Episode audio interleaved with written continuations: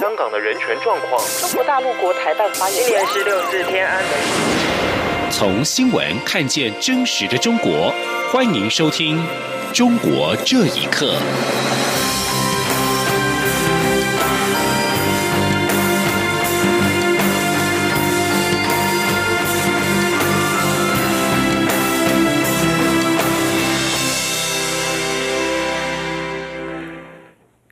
各位好，欢迎收听《中国这一刻》。武汉肺炎疫情是持续的升温，中央流行疫情指挥中心在今天晚间公布，我国确诊第八例严重特殊传染性肺炎的确定病例，为中部五十岁的男性，是先前确诊第五例境外移入个案的先生，因为他没有出国，也没有接触到其他有呼吸道症状者，研判为家户内感染，成为国内首例的本土病例。记者郑林的报道。中央流行疫情指挥中心二十八号下午才公布国内新增两例武汉肺炎确诊病例，晚间再度紧急召开记者会，公布第八例确定病例。卫福部长陈时中表示，这名个案是先前确诊第五例境外移入个案的先生，他在二十六号发病，今天确诊。那大家知道，就是说这里面都在哦有接触者都在我们的严密的监控之中，所以我们就立刻有这情况，立刻就能够哦把它做隔离检疫，然后确诊这。这个个案，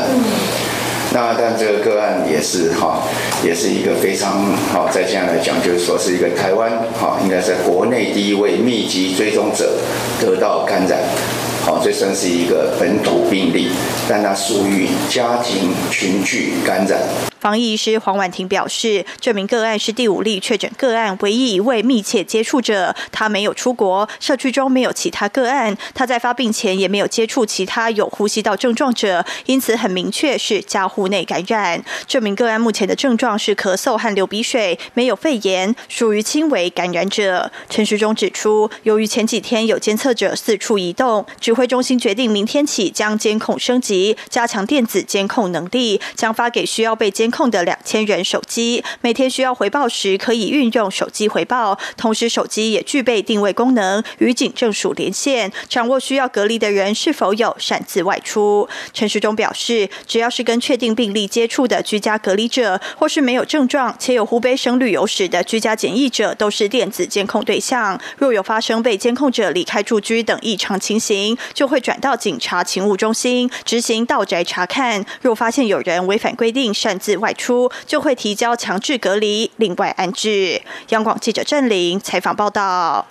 而武汉肺炎疫情是持续的延烧，行政长苏贞昌在下午在脸书发文表示，政府官员的职责是守护这个国家的人民，防疫系统作战，政策措施难免会造成生活的不便，也请多体谅。苏贞昌并且表示，疫情虽然严峻，但是我们有政府，请放心。另外，针对政府下令禁止出口口罩，引发部分的民众批评。对此，副总统当选赖清德在今天表示，这必须尊重中央流行疫情指挥中心的决定。而至于疫情是否会冲击到台湾的经济，赖清德说，不论是中国或者是国际市场都会受到影响。但是他相信蔡英文总统率领的财经团队一定会妥善的应应。记者刘品熙的报道。因应严重特殊传染性肺炎疫情持续升温，行政院长苏贞昌下令 N 九五与医疗用口罩暂停出口一个月，以供应内需，遭到部分舆论批评。副总统当选人赖清德二十八号上午前往北投关渡宫参拜受访时表示。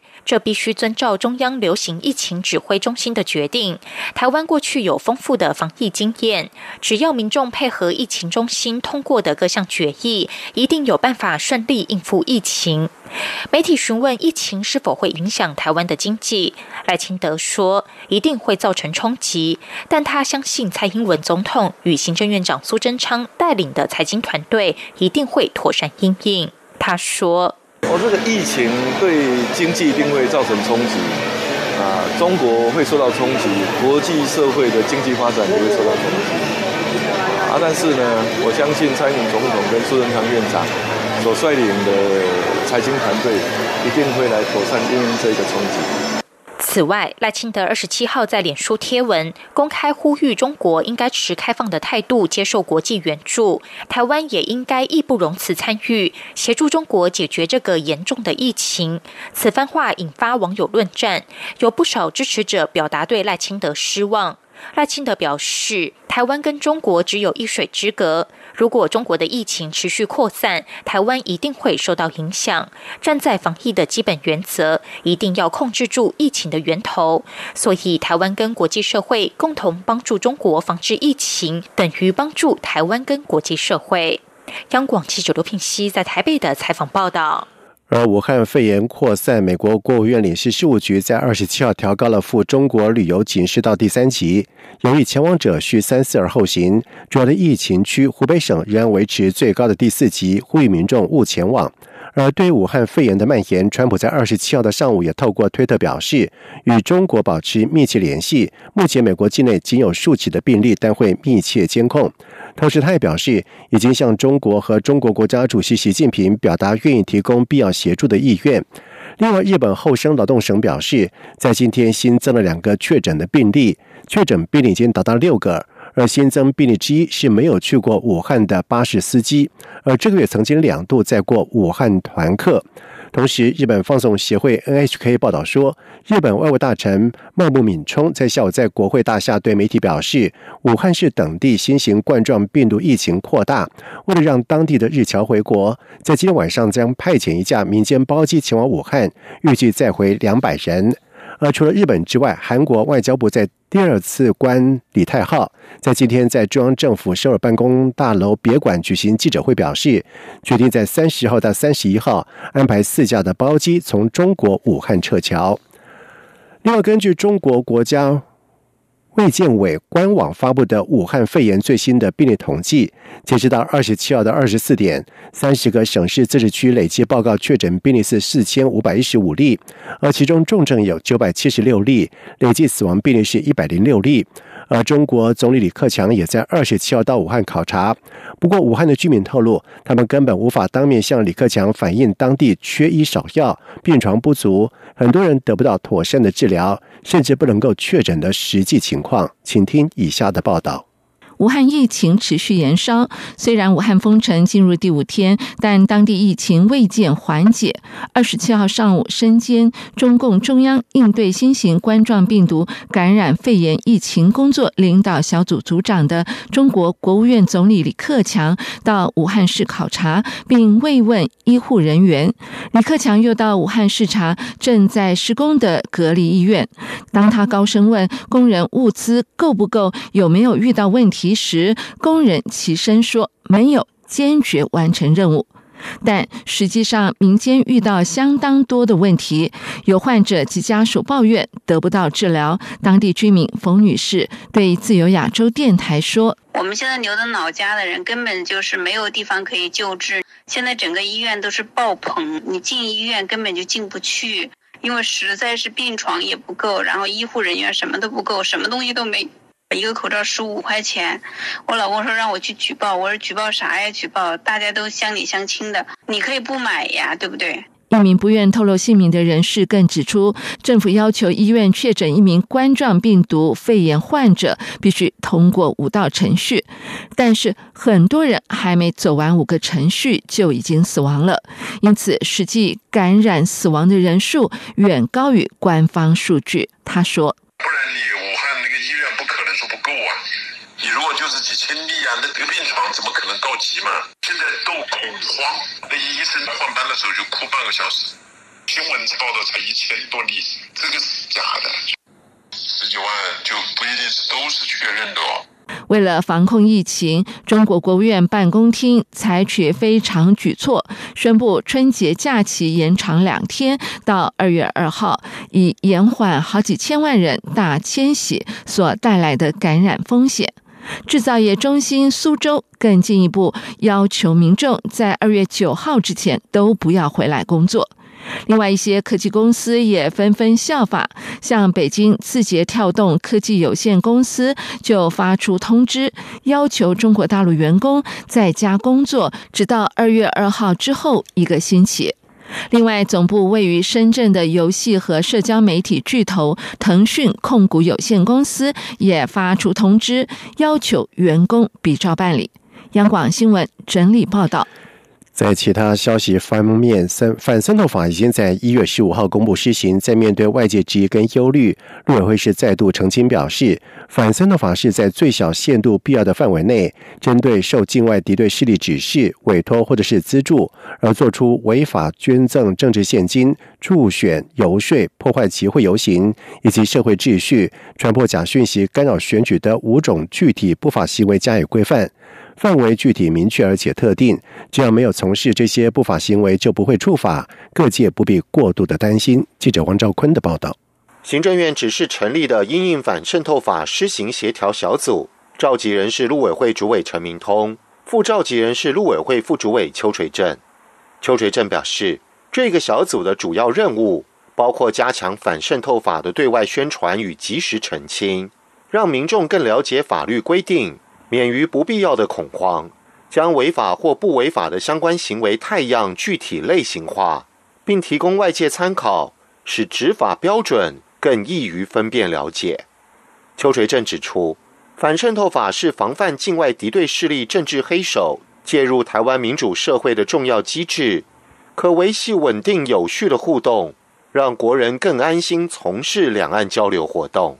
邱垂正说：“反渗透法本身呢，就呃是规范在最小必要范围，而且呢，啊，它对于各项的这个定义呢，以及对于这个呃构成要件也非常的严谨哈。那所所以我们还是希望啊各界不要有呃过度的担心。那么我们要再度强调，只要不是从事啊。”境外敌对势力所指示、委托、资助，同时在台湾从事这些具体的不法行为，那因此就不会有罪啊，不必过度担心。陆委会重申，只有在地协力者受境外敌对势力指示、委托、资助的渗透，进而从事违法捐赠政治现金、助选、游说、破坏集会游行及社会秩序。传播假讯息、干扰选举等五种不法行为，才是处罚的对象。中央广播电台记者王兆坤台北采访报道。根据法新社的今天报道指出，孟加拉当局终于改变了心意，逃到孟加拉难民营区的洛基亚穆斯林的儿童将得以接受正规教育，而这项举动受到了人权活动人士的欢迎。在流亡孟加拉的将近一百万洛西亚人当中，儿童占了一半以上。他们都住在孟加拉东南区，临近缅甸边界地带，环境肮脏而且又拥挤不堪的难民营区。而这些洛西亚人大半是在二零一七年八月二十五号之后，因为缅甸军队的暴力镇压而逃到孟加拉。这些儿童先前都被禁止依照孟加拉和缅甸的课程来上课，只能够在联合国儿童基金会成立的临时学习中心接受基本教育。外交部表示，难民儿童将在学校当中接受缅甸历史以及文化的教育，一直到十四岁，同时也接受相关的技能训练，以便他们返回缅甸家园之后可以找到工作。而联合国驻孟加拉协调委员兼联合国驻孟加拉代表塞普表示，孟加拉的这项行动将让洛西亚人在应该返回缅甸的适当时候更容易回去。法新社在今天报道指出，在华府再度退出和阿富汗叛乱组织塔利班的和谈，并且加紧对叛军发动攻击之际，根据美国中央空军司令部发布的数据，二零一九年美国战机在阿富汗投下的炸弹的数量创造十年新高。美国中央空军司令部在网络上面公布的数据指出，光是二零一九年，美国对阿富汗目标就投下了七千四百二十三颗各种不同的弹药。自从美国在二零一一年遭到九一一恐怖攻击，并且入侵阿富汗以来，就一直深陷跟多个好战团体的战斗之中。而自从美国总统川普在二零一六年胜选以来，就增加对阿富汗的轰炸。而白宫也移除了先前为防止误伤民众对空袭施加的更多的监视行动。以上新闻。中国这一刻，谢谢收听。无限的爱向全世界传开，永恒的光